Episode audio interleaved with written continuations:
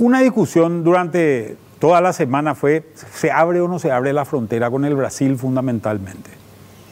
Hay una expectativa muy importante, sobre todo de los comerciantes de la zona, de que va a haber un incremento en las ventas y un incremento en las compras muy importante a partir de lo que se pueda dar con, con las compras. Sin embargo, hay algunas realidades que son importantes de tener en cuenta. En primer lugar, hubo una devaluación mucho más importante del real que del guaraní en este tiempo. El, real pasó más o menos a valer 40% más el guaraní pasó a valer alrededor de 20% más nomás durante lo que va del año 2020. Esto hace que en Paraguay en, general estemos más caros que en Brasil. Es decir, los precios relativos de los mismos productos del lado paraguayo están más caros que los, los, precios relativos de estos mismos productos del lado del Brasil.